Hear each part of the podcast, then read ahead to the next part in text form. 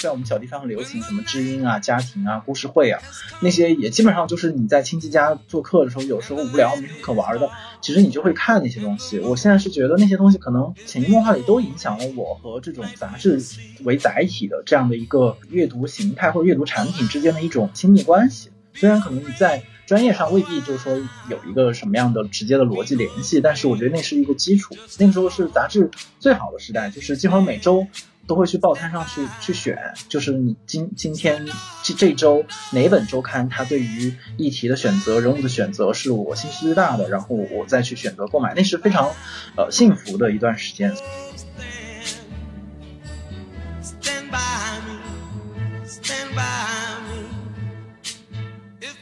如果让我回溯二零二零年的文学类杂志或者说思想类杂志的话，当我在阅读很多作家对疫情的写作之后，我发现一个其实很关键的问题，就是其实作家严格来说并没有真的深入到疫情的这个风暴的中心中，这个生命经验的缺失，它有时候就是很难去弥补，即便你想去弥补，也会给读者一种矫揉造作的感觉，这时候就只能写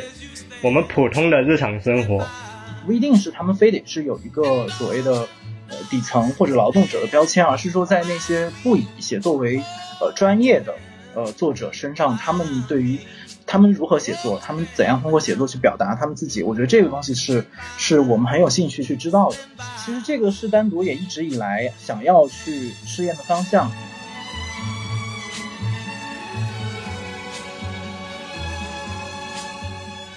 传统的文学杂志，那么它现在面临的一个问题是，实际上很现实的，除了收获、当代、人民文学等大刊，基本上地方的刊物，除了文学圈内的，就没有人在读了。就是知道他们用那样或这样的方式，非常的新鲜，然后多元，以及你想象不到这样的方式，还能保持着一个很。怎么讲？多很持续的一种，不管是文学的还是思想的输出，就会让你觉得，其实你也可以做，或者说我们也可以试着做一做。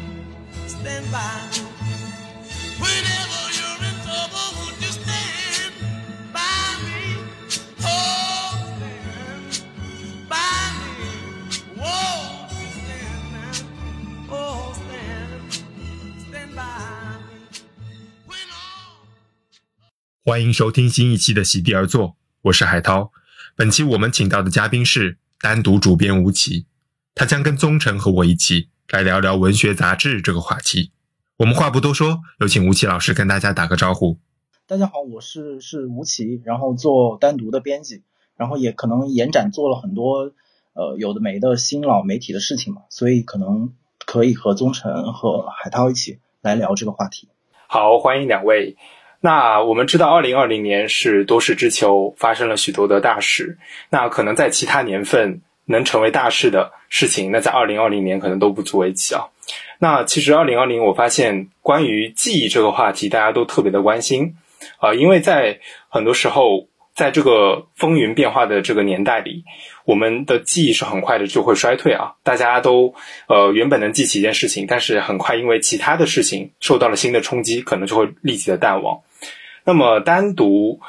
杂志呢，在去年是推出了一本书，叫做《争夺记忆》，我们就先从这本书开始聊起吧。那么想问一下吴奇老师，呃，你这本书诞生的一个动机是什么？那在这个书的制作的过程中，有什么明显的挑战？那这本书其实和过去的书，呃，单独的杂志是非常不一样的，包括它的一些体力，还有它的文章的选择、作者的选择。那想请问你，就是这本书和之前的杂志有什么样的不同呢？嗯，好的，那个其实《争夺记忆》这本单独的经历，可能要从它的前一本，就是《走出孤岛》那本开始，因为那本。的出版时间大概是二零二零的呃春天左右，然后其实那本走出所谓的走出孤岛原本并不是这个题目，也不会是这个取向，它原本就是呃一八年我们做的水手计划的一个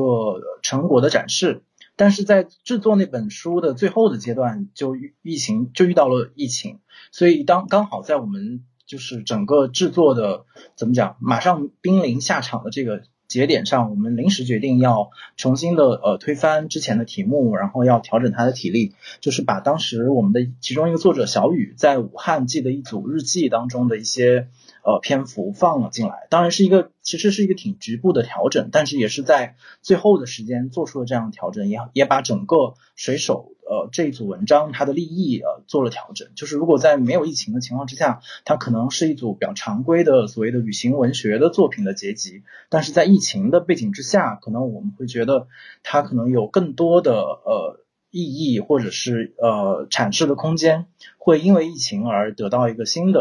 一组新一个一个新的生命嘛？所以从走出孤岛开始，我们就开始围绕着疫情开始做文章。这个其实就跟单独之前的操作也挺不一样的。之前单独的操作还是相对的有一个很强的滞后性，就是我们是可能呃。甚至半年，甚至一年，甚至几年时间收集到的文章，然后呃逐步的结集，然后寻找主题，这样来出版。然后那个可能也是更多的呃文学类呃或者是思想类杂志的一个工作方法工工作方法。但是去年吧，就二零二零整个单独的嗯在。尤其在出版这一块，我们的编辑的速率和整个是在议题上的跟进的速度，其实是不断的在加速的。所以在争夺记忆这本里面，可能就是一个最呃集中的体现。我们把呃单独在。过去几年的实践当中，呃，结识的不管是中国的作者，还是海外的很多的期刊，呃，以及很多海外的作者，都几乎都联系了一个遍，希望大家能够，呃，从他们自己的角度来记录或者是回望，呃，二零二零他们觉得呃值得记录的事情和不能忘记的经验，所以最后才有了这样的一个一个一个作品，就是所以所以这个可能是。这本书可能也能概括整个单独编辑部在二零二零的工作，以及我们对对待疫情，以及对待疫情对我们造成的影响的一个一个总结吧。所以对我们来讲，这是很重要的一本书。然后对我个人来讲，呃，可能也更更是如此吧。它的确是一个怎么讲被变化所催生，同时也是自身在不断变化的一个一个是是一一个阶段。对对，其实我想接着吴奇老师的话说，我之所以想到争夺记忆，是因为如果让我回溯二零二零年的文学类杂志或者说思想类杂志的话，其实我第一印象过我脑子的，真的争夺记忆跟走出走出孤岛这两本是一定会有名字的，因为它是跟当下的公共议题紧密的结合的，所以。争夺记忆，它一出来的时候，我就会有一个很强烈的、发自内心的想去阅读的这个一个意愿。然后我其实也会想在这里问吴奇老师的是，因为我注意到争夺记忆的短评区有一个评论很有意思，就是他会说他发现，在这本书里面，似乎国外的作家他的选题会更加偏向公共性，或者说他会更偏跟政治事件结合。然后，国内的作家会相对更偏自己的私人场域或者日常生活。吴奇老师，你会觉得这样的评论是否准确？然后，我其实会衍生出第二个问题是，因为其实我自己我还蛮期待说，有没有除了知识分子之外的人能去书写疫情这个话题，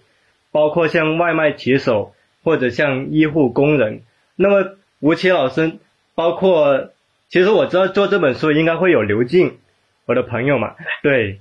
那么你们一开始其实，在选择作者的时候，其实你们会不会应该也会想能够多去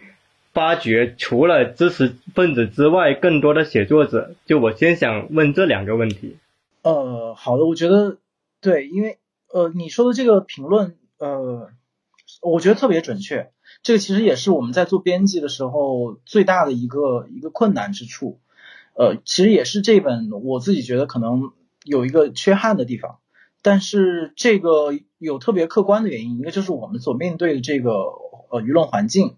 它不不太允许我们呃不是所有人都能那么直接的去面对这些呃政治性的社会的议题，尤其是呃争夺记忆已经是在呃疫情发展的后半段了，就如果说在呃，走出孤岛的时候，我们嗯把小雨直接的关于武汉疫情的记述放在里面，还是在整个所谓的审查系统，就是可能没有被充分的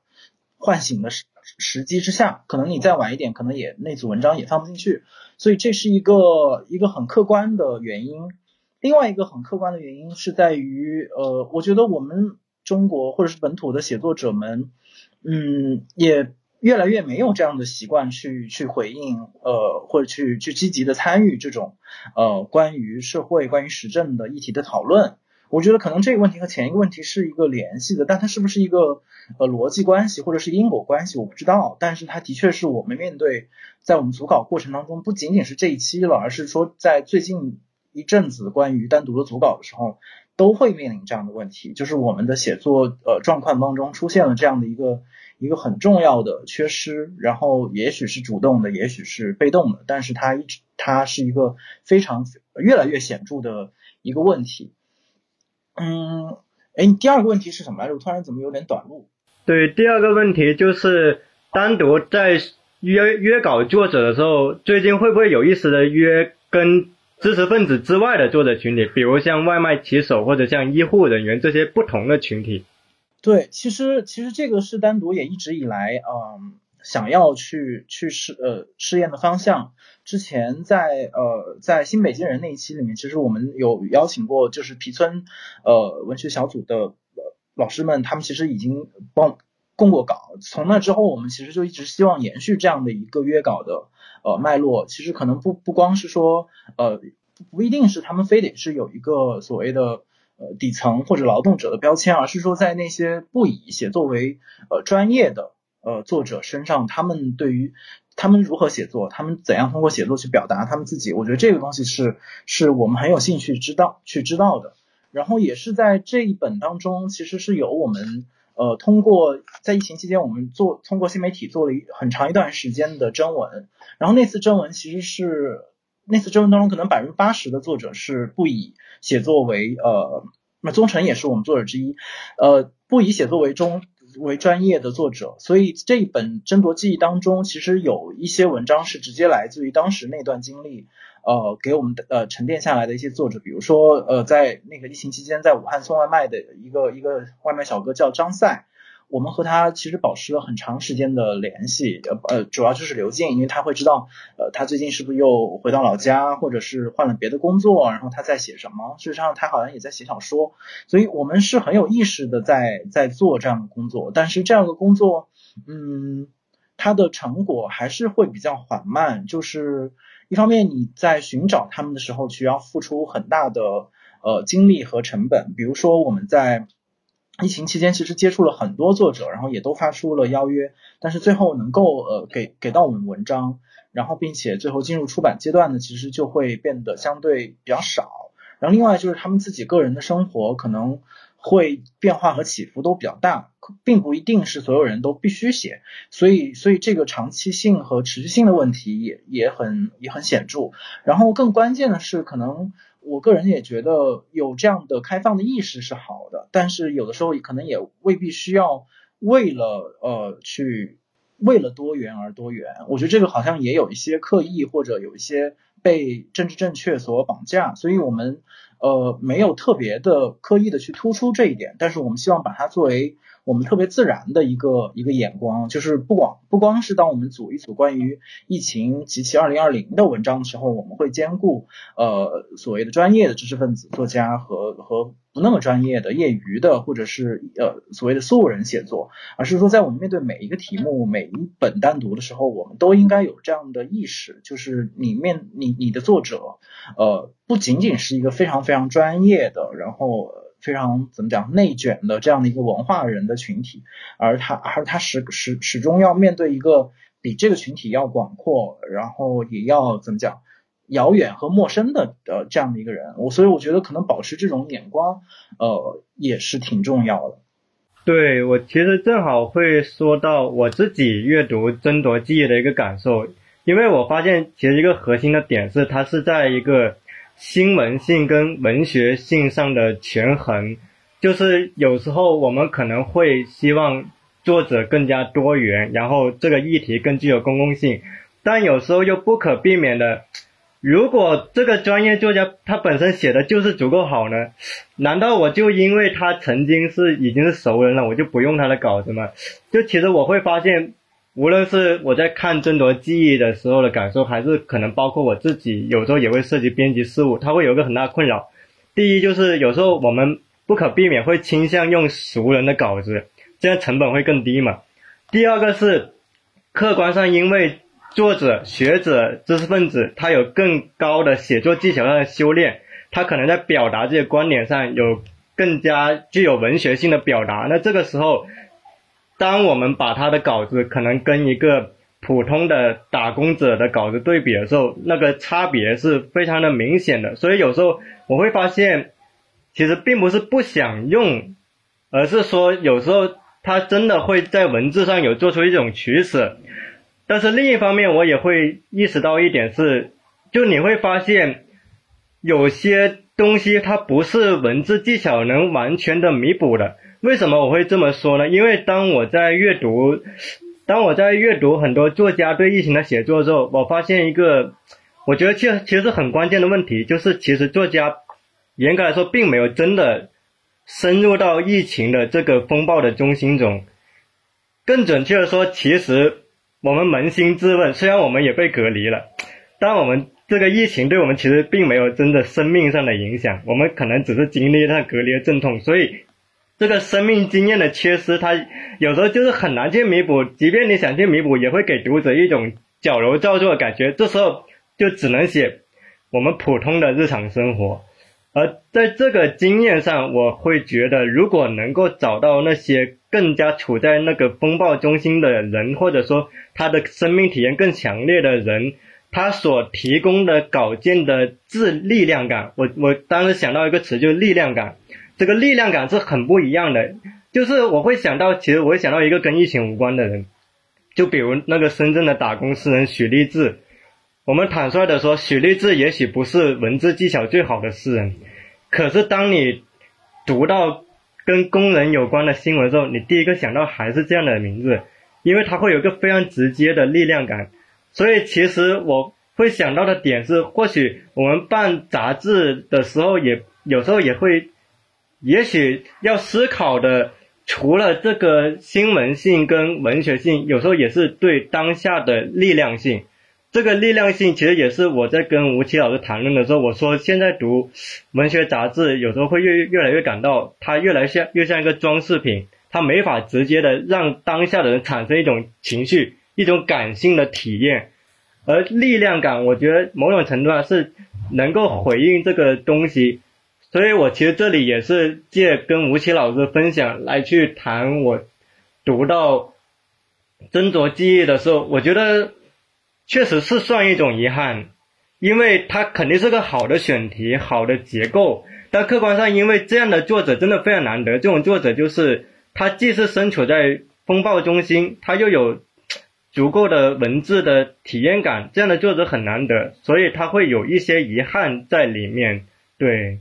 哦，就是刚刚两位其实都有提到，就是一个是具有生命、具有这种生命体验，然后又具有这种写作能力，能把这种生命体验化作自己的写作资源的这样的写作者，其实是比较匮乏的。那其实这跟单独近年来做的一些改变，刚吴奇老师有提到，第一点就是让更多的非专业的写作者参与到这个呃单独的这个写作过程当中。第二点就是要让单独的读者群从原来固有的一些支持者当中扩展出来，面对更广泛的读者群。那么我们知道，其实单独已经经历了十三年的这个历史。那么翻阅过去的一些介绍呢，它最初是由这个许知远来主编的。那撰稿者呢，有像我们熟知的梁文道、张大春啊、许卓云、戴锦华这些人。那么最开始他是非虚构的报道、评论、摄影这些作品为主的嘛。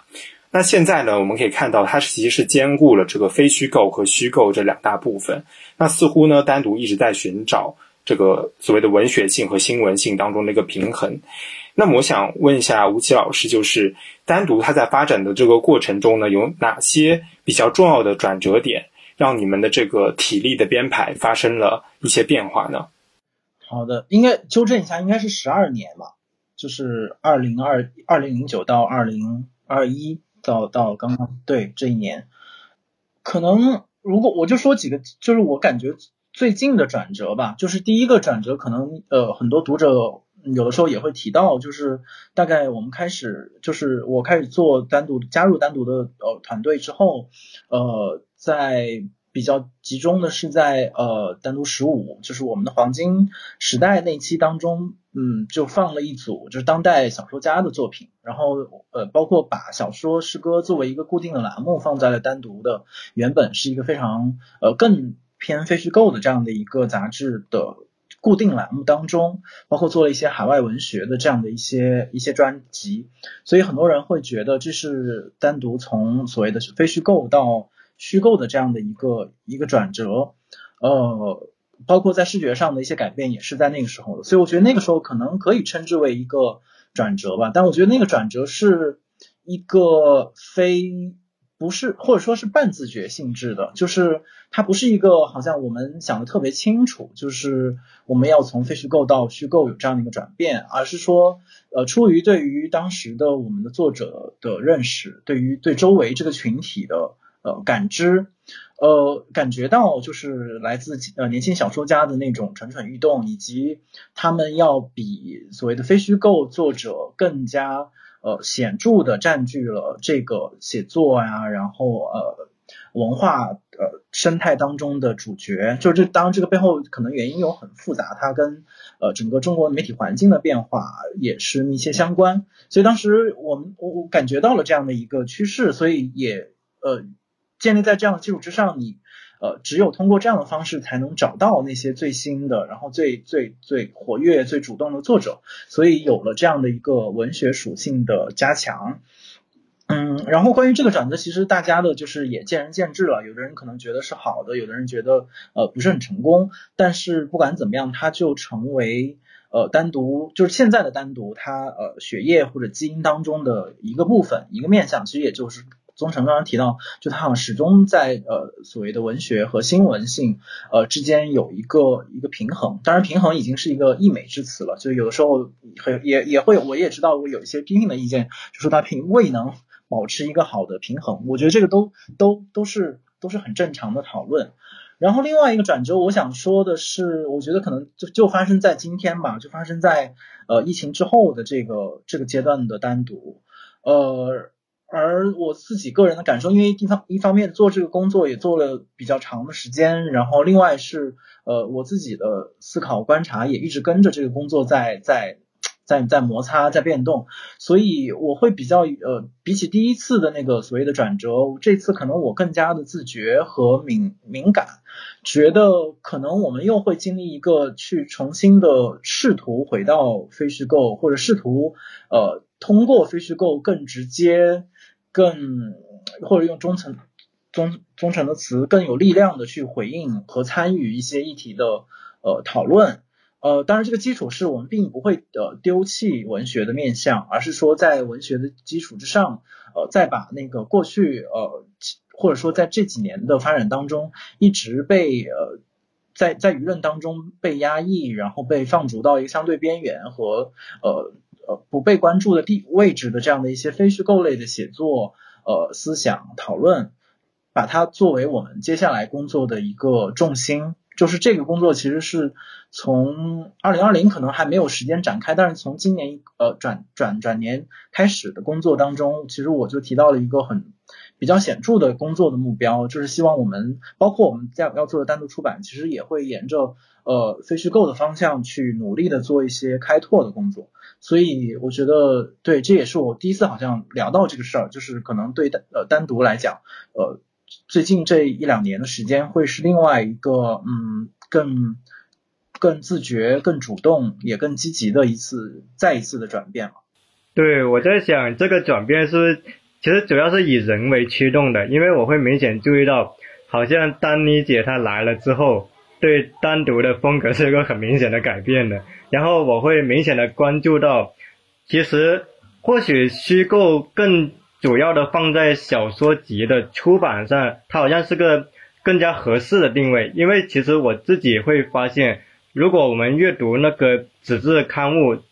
如果只能有一小部分的栏版面给小说的话，其实它有时候并不是那个小说家本人的问题，而是客观上就因为这样的版面选择会有一种相对平淡的感觉。就是它没有一个整个小说集的序列，有一个海浪一般的冲击。然后我也会发现说，呃，现在的单独的分工其实会让我觉得说，让我有一个更明确的挑选。比如说，可能丹妮姐那边负责的是，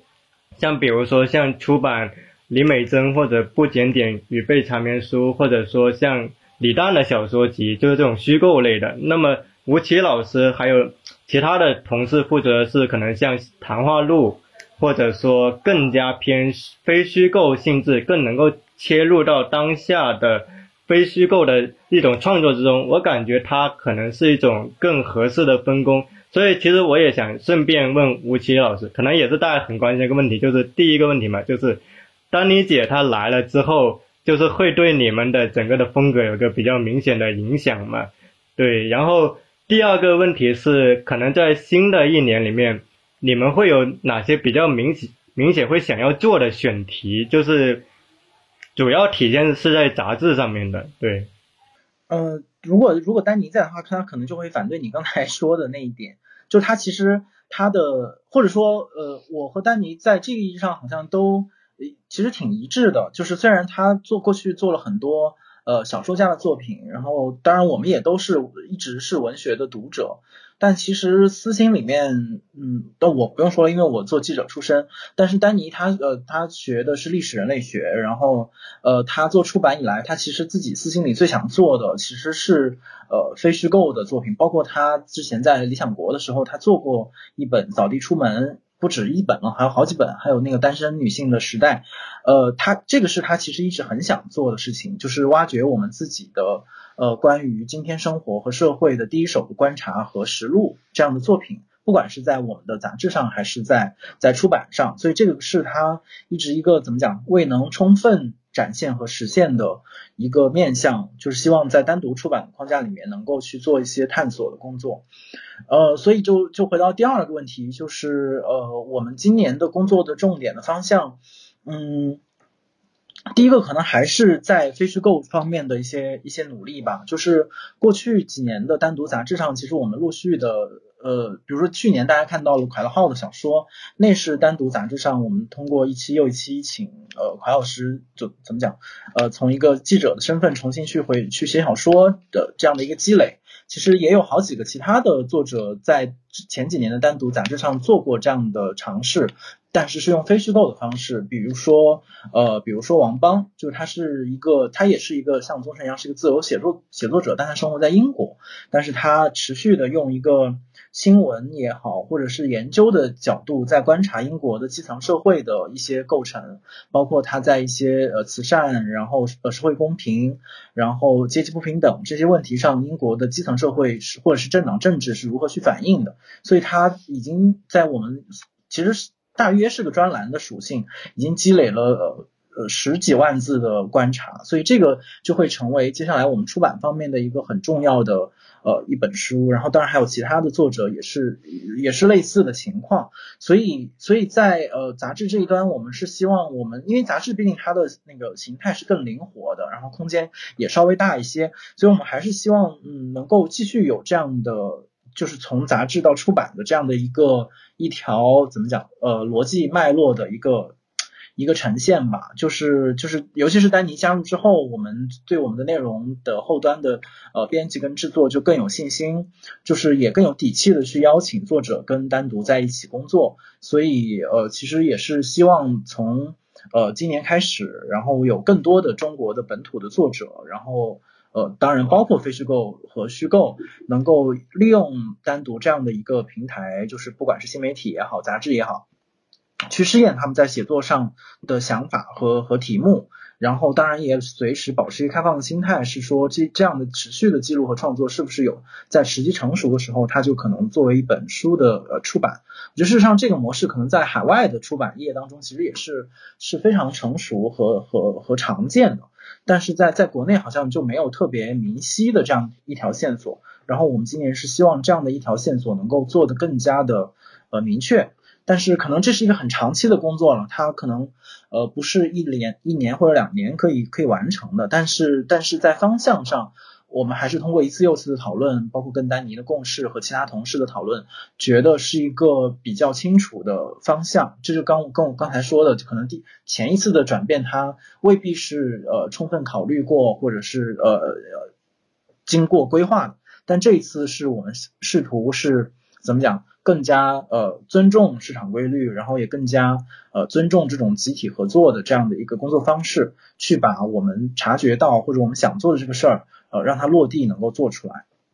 好，刚才吴奇老师其实提到了两次单独在编辑理念上的转变。那第一次可能是加入了虚构的部分，小说、诗歌。那还有一次转变，就是在可能在丹妮姐加入以后，包括这个后疫情时代，你们更加呃侧重于呃这个非虚构的这方面去再去深入的去挖掘。那么我想问一下，在这两次转变当中，或者说在整个这个编辑过程中，呃，单独有没有自己的一个对标的杂志？就是说，你们会以哪些杂志啊，包括国内的和国外的，作为一个你们的理想的参照对象，或者你们想去呃想去成为的一种理想的杂志形态呢？那或者我换一种问法，就是在您过去的阅读杂志，包括文学类和新闻类的各种杂志的过程中，有哪些杂志对你的影响是比较大的？呃，对你现在单独的整个编辑工作是起到了很大的作用的？嗯，这个这两个问题回答起来都。都很庞大，我想一想啊，呃，如果说具体的参照或者，呃，还是回到工作层面吧，因为如果是个人阅读层面的话，可能就会很很分散了，因为因为小时候也会读一些有的没的，甚至我觉得小时候还不太懂事的时候读到的那些。呃，比如说什么童话世界啦，那些什么歇后语大全，或者是那个时候我我我爷爷订了一个叫老年人杂志，就那个时候有时候在家他他家待着没事儿干，就会就会翻那个东西。然后我我后来很长一段时间都忘了，但是但是有有一天突然想起来，其实我是那本杂志的忠实读者，因为他订了，然后也也常去，所以其实几乎所有的东西可能他都不看，但是我会看，包括那个时候就在我们小地方流行什么知音啊、家庭啊、故事会啊那些也基本。上就是你在亲戚家那个做客的时候，有时候无聊没什么可玩的，其实你就会看那些东西。我现在是觉得那些东西可能潜移默化里都影响了我和这种所以杂志为载体的这样的一个呃呃阅读形态或者阅读产品之间的一种怎么讲一种亲密关系。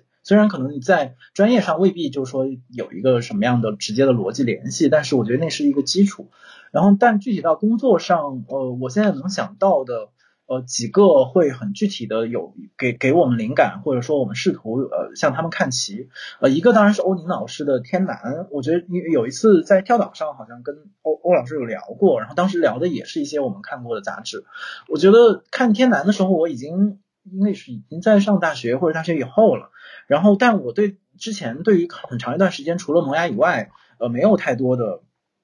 对于文学杂志的呃具体的想象，那个时候看的更多的是新闻杂志，因为这是跟我的专业相关，呃，而且是非常密切的、频繁的看新闻杂志，比如说《南方人物周刊》，这是我最爱的杂志，然后呃呃《中国新闻周刊》，然后《三联生活周刊》，然后还有《南风窗》啊，那个时候是杂志最好的时代，就是几乎每周都会去报摊上去去选，就是你今今天。这这周哪本周刊它对于议题的选择、人物的选择是我兴趣最大的，然后我再去选择购买，那是非常呃幸福的一段时间。所以我觉得那个是一个铺垫。然后在文学，但是那个时候就遇到了天南，我觉得天南就一下打破了那种呃千篇一律的那种新闻周刊的组织方式，它呃它一下带来了一个很另类的想象。就是当然它是通过文学呃以及呃设计，包括在语言上的一些创新来实现的。所以当时天南对我就。一直造成了一个很大的影响，就是说，不要以为杂志都是千篇一律的，杂志可以有很多的变化，然后它可以容纳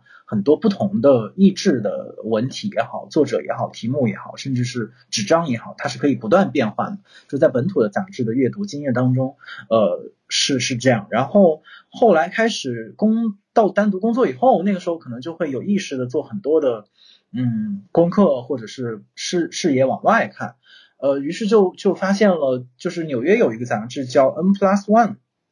上次跟欧老师聊的时候也提到过，然后他也知道，就那本杂志哦，我家里没有，就是它的那个开本是是大概单独两倍大，然后它可能更接近我们那种新闻新闻周刊的大小，但是它整个的呃体力不说了，因为整个这种按文体分类的体力也是比较通行的，但是它整个的问题预示的取向，就是是我觉得单独特别和我们的设想特别契合，以及呃。可以去学习的一个地方，就是在于他每次也是会提取一个重要的社会问题或者是思想问题，然后请请请一些作者来直接写文章回应。但与此同时，他每一期又不是所有的文章都关于这主题，而是很多与此同时发散出去很多关于书评啊、关于小说呀、诗歌呀，然后一些呃其他类型的创作。同时，他也做很多的活动，也他也做很多的衍生品。然后他在纽约那样一个可能非常。现代或现代的青呃青年文化当中，它会显得非常的呃潮或者是酷。然后但，与此同时，他的思想的深度和他对一个问题的关键关关切的那种直接性，呃，又是他最重要的另外那那一边。所以，我觉得从精神上，呃，我自己会觉得 N plus N plus one 是呃我们特别契合的一个。一个伙伴嘛，然后事事实上我也试图，我不断的在给他们写写信，希望跟他们实现某种呃意义上的合作也好，或者是交流，但特别奇怪，就他们留的那个编辑部的邮箱好像一直没有人回复我，所以这是一个很大的遗憾。但与与此同时，也在不断的看其他国家的杂志，呃，一有些是纯文学杂志，然后有的是呃没没有得到过什么太多的支持，可能就是三五个。呃，三五个好好友或者是编辑，然后他们可能各自有自己的主主业，但是用副业的时间做，比如说一年做两本，呃，比如说把在在苏格兰有一本叫 Gutters，就是我们这争夺记忆当中也也有跟他们呃合作，就是。他们就是几个文学编辑，然后用业余时间编一本，就是嗯，大概每年两本，然后把苏格兰地区他们觉得的比较值得关注的，当然主要是文学了，小说家、诗歌、诗人，然后编编起来，然后呃非非常。速进的一本书，但是它的封面设计也很强。然后去有一年是哪一年？一七年还是一八年？就是在呃爱丁堡的我国际文学节上，然后他们就和他们这样一个很大型的国际文学节就还有合作，就是类似这样的呃刊物的存在，就在全世界范围内这样刊物的存在和他们自己存活的方式，其实呃或者说他们存活方式对我们的影响其实更重要，就是知道他们用那样。或这样的方式非常的新鲜，然后多元，以及你想象不到这样的方式还能保持着一个很很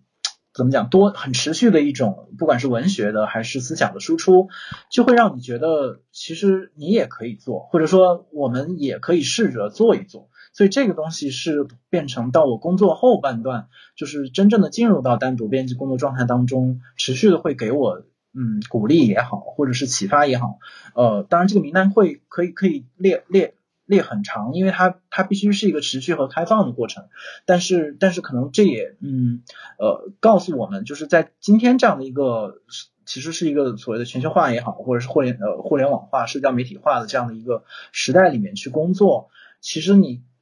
在世界很多地方都也许会发现你的同行，然后在这个意义上也会给你的工作带来很多新的刺激，尤其是当你觉得自己的工作遇到呃困难、遇到瓶颈的时候，其实呃可以往外看，然后找到很多呃可以启发你、可以鞭策你，然后呃或者是批评你的这样的一些一些东西，然后这个是今天这样的一个时代可能给给到我们的一个新的机会。忠诚，你有什么要回应的吗？这方面？嗯，继续问去。哦，那我就继续下去了。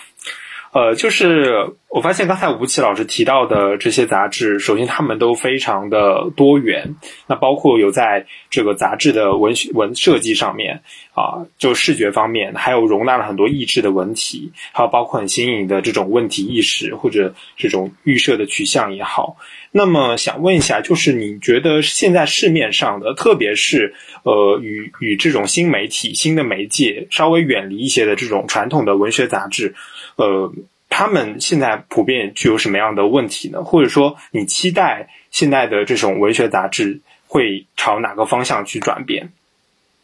我觉得可能，嗯。这个问题也是一个很普遍的问题，可能不光光是文学杂志，可能也是杂志或者是中国的文化呃领域，不管比如说出版呢，或者我我觉得现在我都觉得是一个共通的东西，就是呃，就大家非常的呃，一方面是保守，但是另一方面又是很很精致，就是就是一如果我们看呃大家的议议程设置的话，其实都非常的呃小心翼翼跟温和。当然，这个这个原因呃不不就是这个批评不一定全部是在创作者这一端，因为我们知道环境如此。但是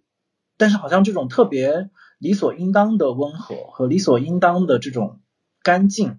是是，我觉得嗯嗯，没有不太有意思的一个状态。我觉得就是杂志或者是传媒或者是文化本身，应该是一个不断的去去激发和刺激一些讨论的一个场域，而不是一个不断的去净化，就是好像所有的一切都得把一些呃杂志或者是把一些呃呃嗯。怎么说？一些一些颗粒或者是一些灰尘不断抖。如果太太纯净的东西，我总是觉得，嗯，非常的可疑。然后，尤其是这种纯净背后，其实是一种一种权力和资本的积累，就是。今天我们当然知道，如果一个刊物，尤其是那种大报大刊，或者是呃比较大的这种出版集团，它其实是一个巨大的利益的共同体。然后这个利益共同体是有政治的利益、有经济的利益啊，还有很多文化资本上的一些一些积累。所以种种利益缠身，所以导致于，或者说正是因为他们利益缠身，才才让他们在一些呃大的这种。外部的压力面前变得非常的脆弱，因为他们太想太想保有这样的保有自身的利益了，所以他们不愿意或者也不敢，然后也没有必要去去戳破很多东西，没有必要去激发讨论，因为他们自己本身就是这个讨论当中需要被批评的那个部分，所以这样的原因就导致我们看到的很多这种呃呃这种嗯议题，或者是尤其是沉淀到了杂志和呃书本当中的议题。呃，新媒体可能还好，因为新媒体很多是及时的，呃，未经审查也也来不及反应，呃，可能更原生，也更更有野性。但是你经过层层的这种工艺制作之后，太多的东西就就索然无味了。就是就是它原本哪怕它原本有一个很好的起点跟问题意识，但是它经过那样的一个深加工，那个呃，就就就像是煮了一锅特别淡的汤，就是所有的食材都失去了。呃，那个味道，然后这个加工过程当中，其实也就包括了刚才我提到了很多，比如说设计设计上的加工，呃，或者说不加工，然后呃，议题上的，然后文体上的，然后呃，形态上的，就是你基本上都看的是非常沉闷的状态，就是大家好像亦步亦趋，然后嗯，呃，一个萝卜一个坑，然后能够维持这样的一个呃运基本的运转，似乎就已经是。呃，善莫大焉的状态，然后这个状态是跟我理想当中和我期待的那样的一个呃，怎么讲，同人的环境，还是有挺大的落差的，而且这个变化在越来越呃剧烈，就是因为我看你之前的那个提纲里面其实提到了正午故事嘛，然后我我是觉得在呃，虽然正午后面就没有继续再按那样的方式工作了，很遗憾。但是我自己真是觉得，在当时是是有正午，可能还有还有其他其他的人在做类似的事情的时候，呃，我我的工作状态会更好一些，就是因为你不断的被你的同行所所激发，然后然后你们可能呃会有合作，然后也会有会有竞争，或者是会有讨论，然后也会有也会有呃嗯。怎么讲？批评，互相的批评，但是那个环境是更正常和健康的环境，就是大家各自从不同的角度在同一个领域去工作，然后有交集，有有有意见，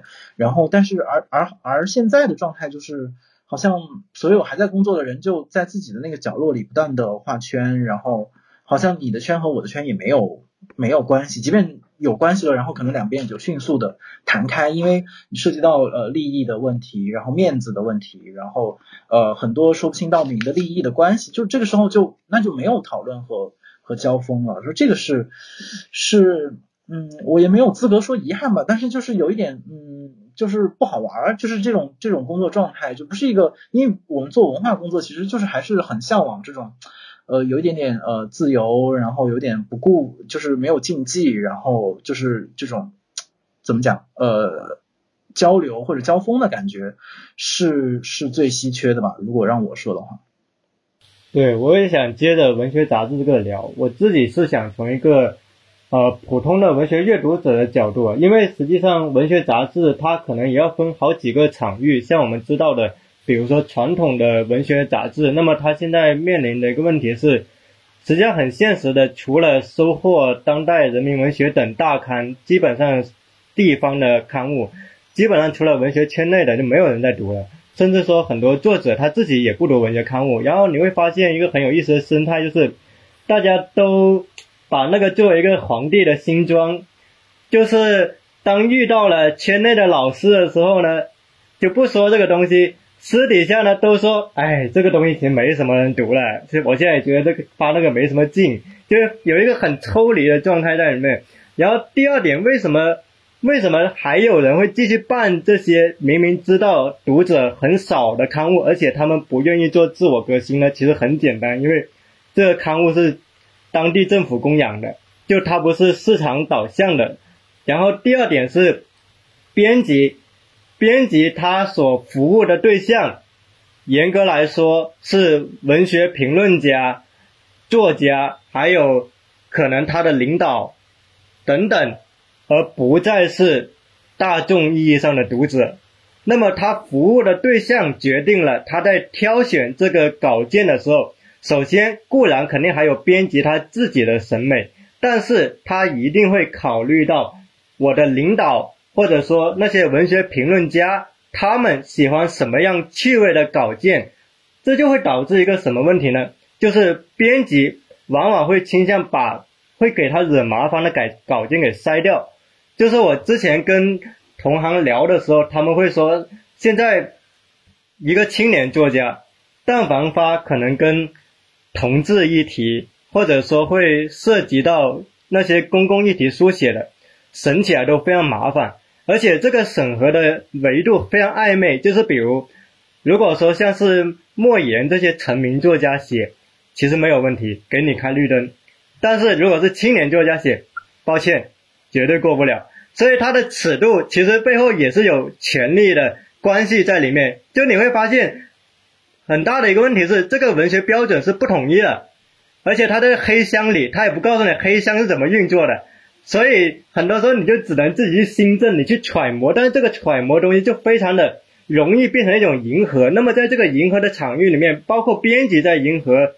然后作者在迎合，你会发现其实官方根本没有跟你说具体的标准是什么，但大家揣摩揣摩着就变成一个非常安全的标准。那么在这种安全的标准下，就会发现我们发现很多文学刊物呈现出一种简单来说没意思的状态。这个没意思的状态就是，哎，我当然知道你是有文学技巧在里面的，但是我就是读了没劲，我就是读了想睡觉，他就很容易会产生这种状态。我觉得这是第一种，然后第二种，我也会注意到很多他会投身到市场领域的文学刊物，或者我们说叫思想类刊物啊。你比如说像我们说到的正午故事，或者说像之前韩寒的独唱团之类的，他可能。我觉得他可能会遇到的问题是，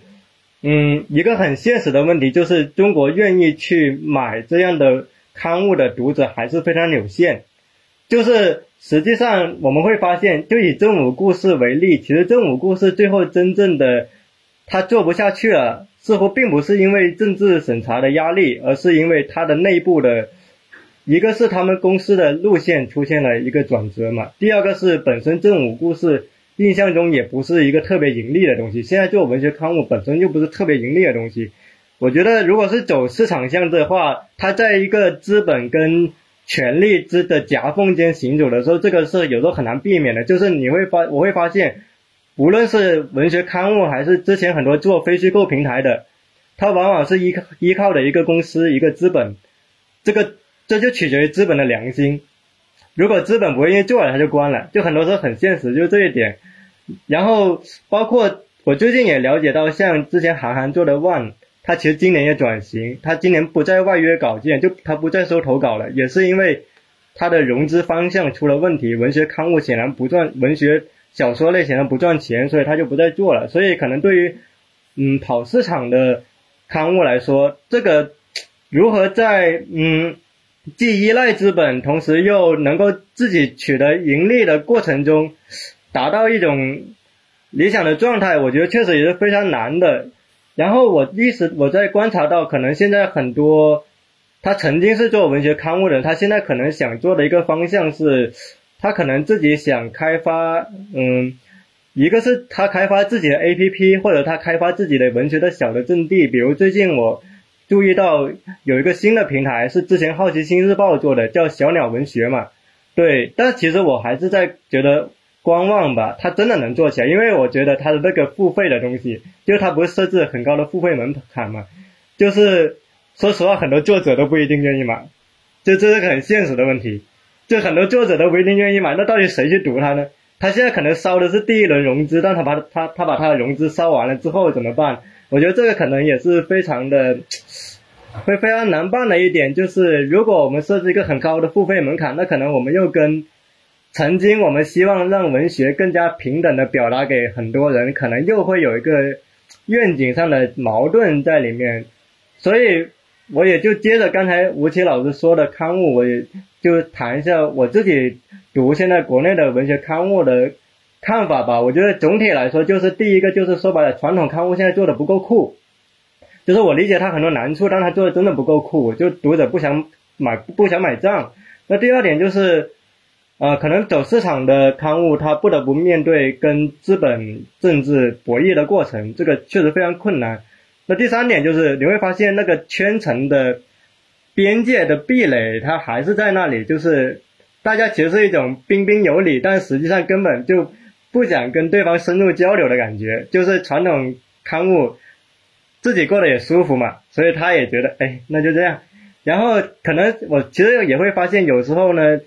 像我们所谓说的所谓的体制外的，他其实有时候呢，他其实也会有时候对体制内的有点偏见。为什么？其实体制内其实也有一些编辑，他是很他是很想做点东西的，但他碍于他上面的压力，他也做不了。所以其实他是有那个交流的意愿在那里面的，但是可能现在这种交流还没法被打通。还是有很多阻碍在这里面，所以我可能想接着补充就是这一点吧。就海涛，你可以继续问，我就暂时说到这里。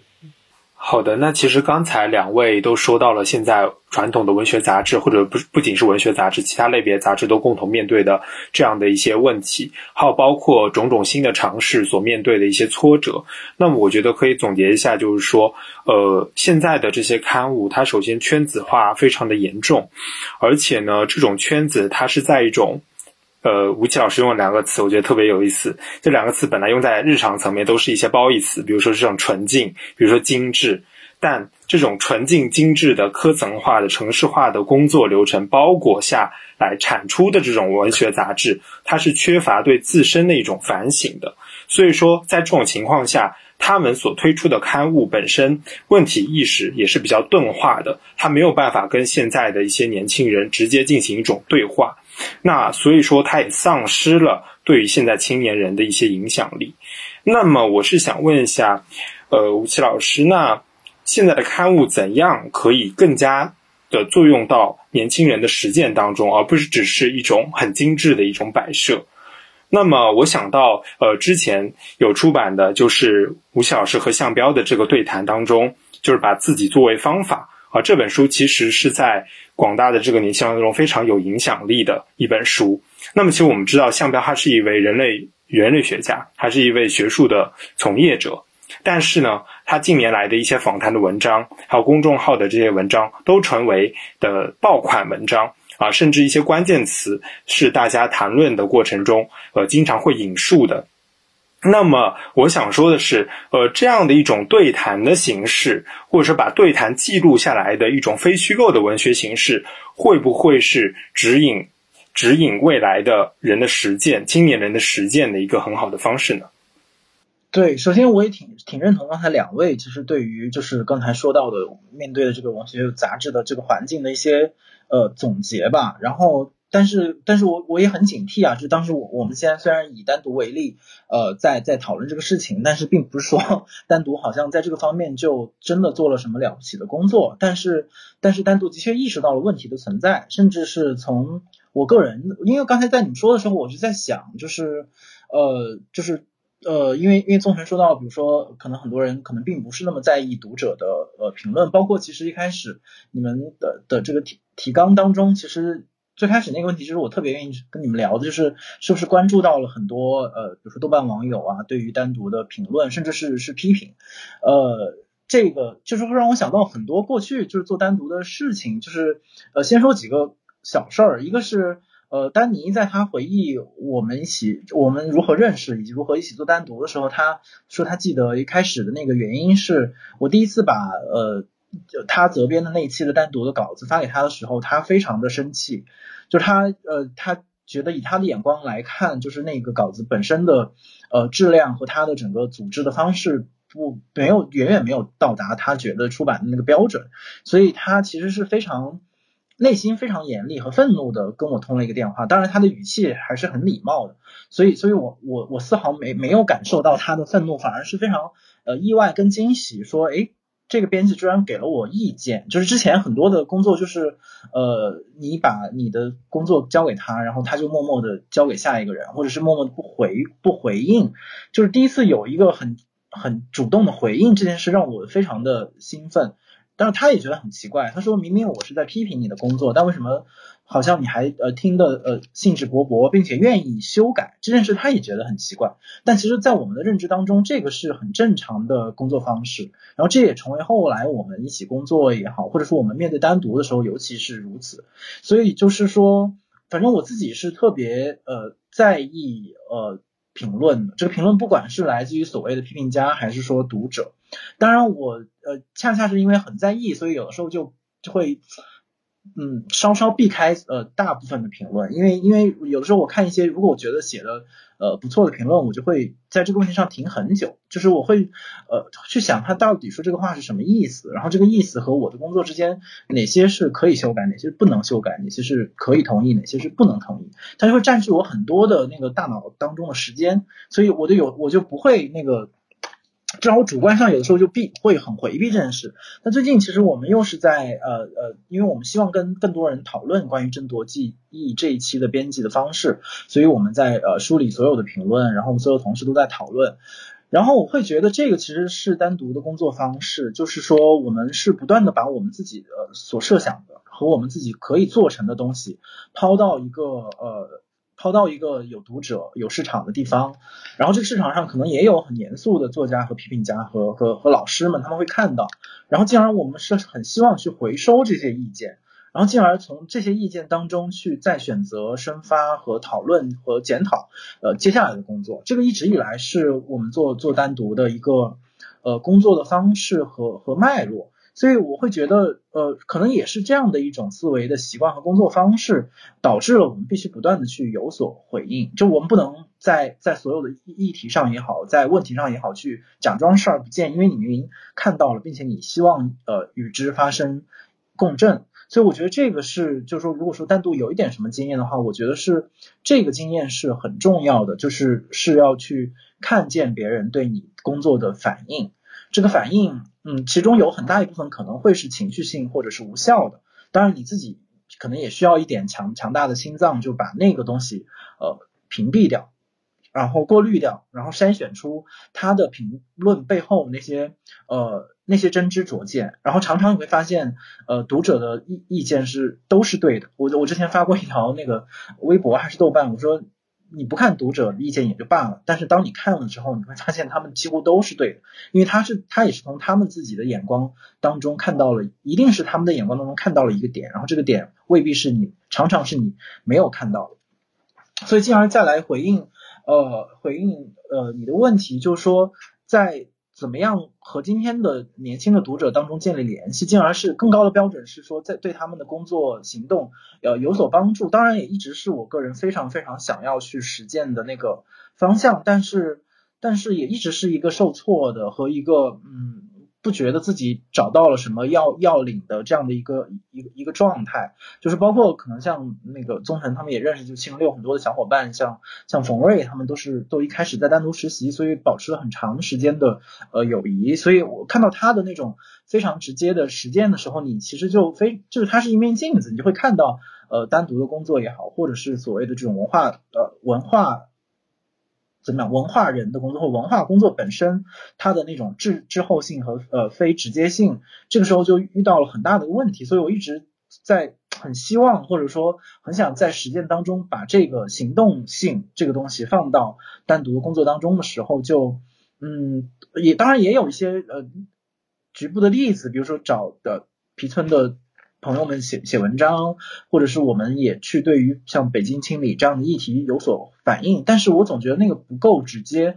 呃，当然可能会觉得和向苗老师这个访谈会是一个一另外一个例子，嗯，可能是吧，他可能在这个意义上推进了推进了一点，因为这个也是我们一开始做这个项目的一个设问，就是说，呃，今天的知识、今天的文化生产和今天年轻人的那种在日常实践当中所渴望得到那种方向感之间形成了一个巨大的落差，呃，和呃和一个 gap，一个一个没，其实是一个一个空洞。然后我们很希望去去能够在这个空洞当中填补一些什么，或者填补一些一些线索或者一些一些材料。所以呃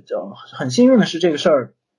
最后似乎也得到了一些反应。可是呢，我补充的是，在我们做这个书的过程当中。包括这个书出版之后，还有一些很成熟的编辑老师，非常真诚的告诉我们说，如果当时几年之前你们这个书的选题放到我面前的时候，我一定不会答应做的，因为他不觉得谈话或者是对话本身是一本书的体力。他说你可以自己写一本书，或者向老师自己写一本书，这我一定会出。但是但是这个体力，我当时当时和现在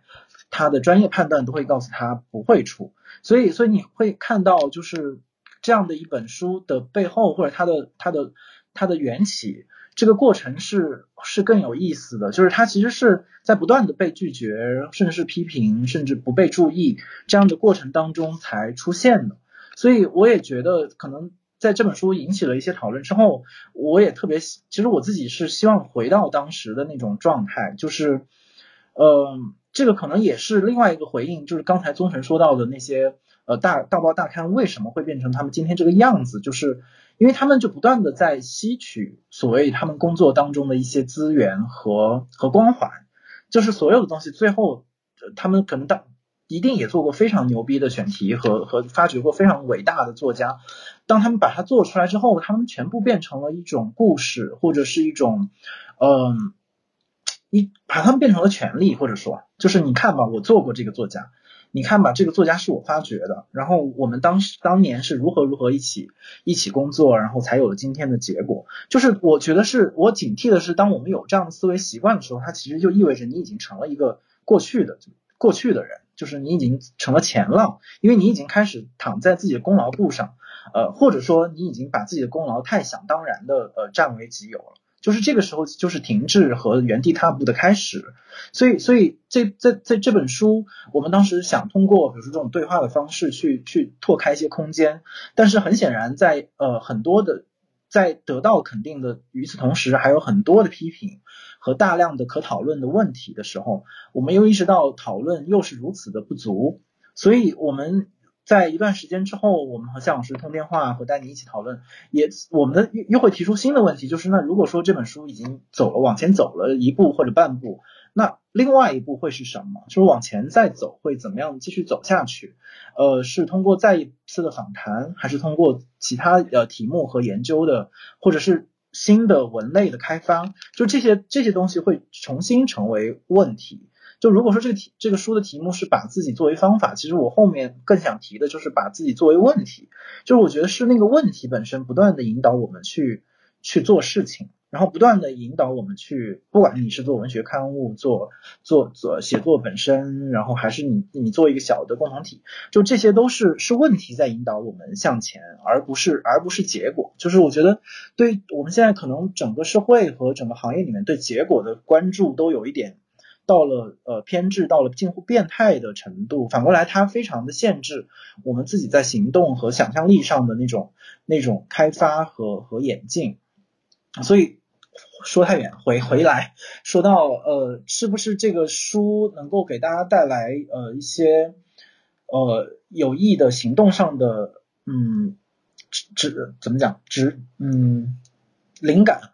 我觉得这个问题可能我就不能回答了，因为这个可能。就是这个必须得是读者或者是不同的读者来来回答的问题。我只能说，我们自己的问题是在这本书之后，我们如何继续的提供这样的嗯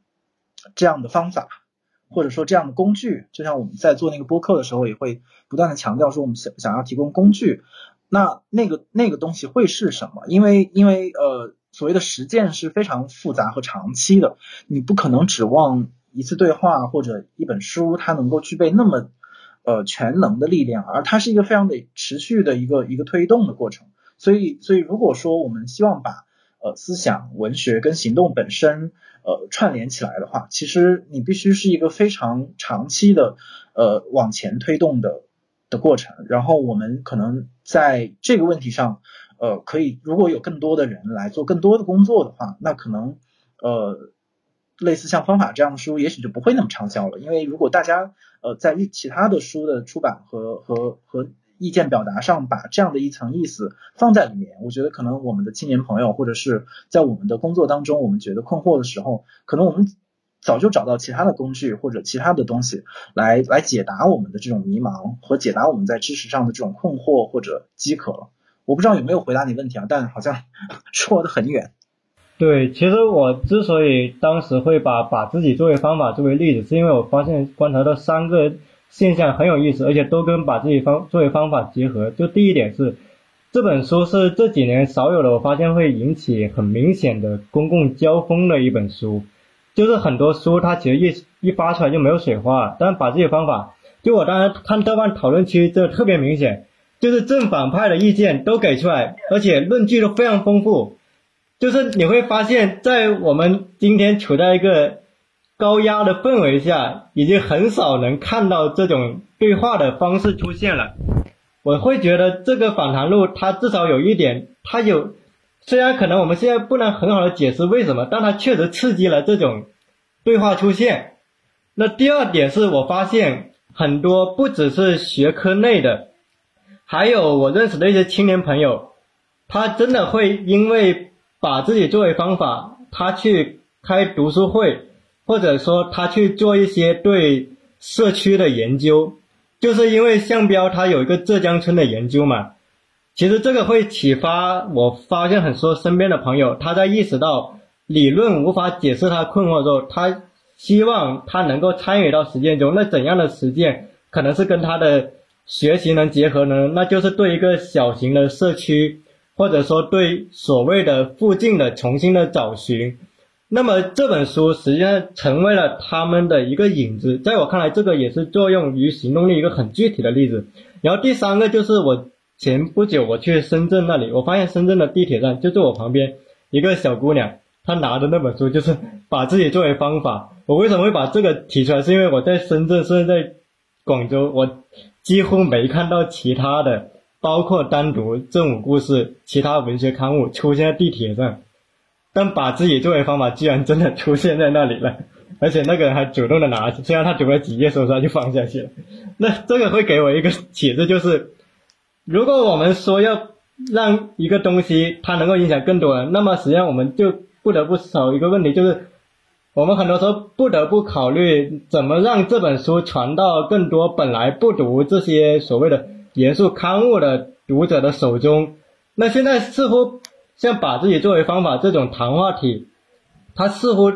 至少它实践了那么一步。然后我进一步想的是，它到底是这个谈话体本身，还是向标他本身说话的方式？因为说实话，我今年听了不少人他说向标。无论向标还是像五条人这样的，会给他们一种接地气的感觉。然后我就发现，好像今天年轻人对接地气特别的感兴趣，就是他特别喜欢接地气的说话分子，他特别不喜欢什么呢？就是所谓的居高临下的说教型的知识分子。那么似乎我就在想，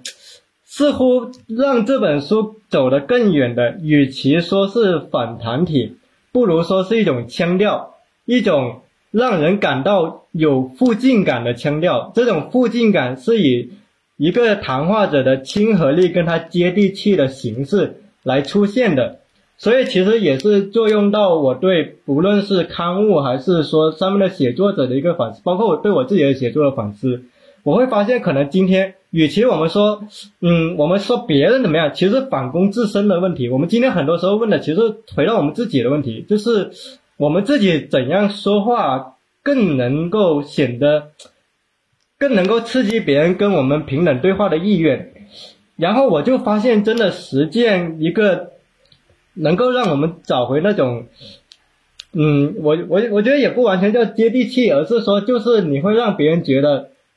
你是你是有亲切感的，你不是端起来的，这个在今天特别重要，所以我就会在想，其实无论我们刚才提的，包括把自己作为方法的问题，还是说我们说的刊物越来越难以给年轻人刺激的问题，它其实回到一个问题是怎么跟年轻人对话的问题，怎么好好说话的问题。那我觉得这个是可能是今天对于我们写作者，包括编辑来说很重要的一个点，就是怎么去把我们的话说的更有亲和力，说的更明白。我觉得这个是我我想回应吴奇老师的第一点。然后我可能想补充的一点是，其实也是在问题提纲里的，就是我们之前会聊到，你会发现可能在清末明初的时候，像那个时候。思想类刊物是很具体的成为一个行动的发起者的，比如像著名的《新青年》，然后你比如像当时西方有一本文学刊物叫《小评论》，《小评论》登了《尤利西斯》嘛的连载嘛，然后它也很具体的应用到实践上。但今天好像文学刊物它越来越是一个怎么说叫行动的文字结晶，就是它不是行动的发起者了，而是说行动已经沉淀下来。文学刊物在或者思想类刊物在后面的跟下去，然后我觉得可能我现在提出这个，其实我自己说实话，我也不知道能不能改变什么。其实心我说心里话，我也不觉得能改变。就是它客观上它已经成了一个继承的现实，就是文学刊物似乎只能成为一种历史记录的终端。你说再让它成为一个行动的发起者，你对比那些大字报那些。短平快的公众方式，它真的能成为吗？我也很可疑。所以其实我在这里，我觉得我现在也不是抛问题，我其实就只是说出我自己直观的想法。就我发现今天的文学刊物越来越成为一种记录的载体，而不是一个行动发起的载体。包括刚才吴奇老师说到我们七零六的朋友嘛，其实我最近走访一些青年空间，包括。其实我也会介绍吴奇老师，就你如果去深圳，你可以去一个叫附近的青年空间，它在城中村的，就是叫附近。对，然后他们还有一个书店叫精神宣言。你去深圳呢，你可以首先逛这两个地方。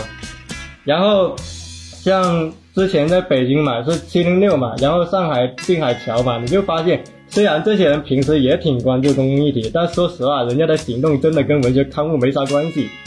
就人家的行动，人家就是很直接的被现实的那个网上看到的议题所牵引，然后他去做什么事情。后面呢，可能编辑觉得哦，你做这个事情有意义，我给你约个稿吧，是这样的。他现在越来越成为这种形式了。对我现在就暂时就分享我自己的一些感受吧。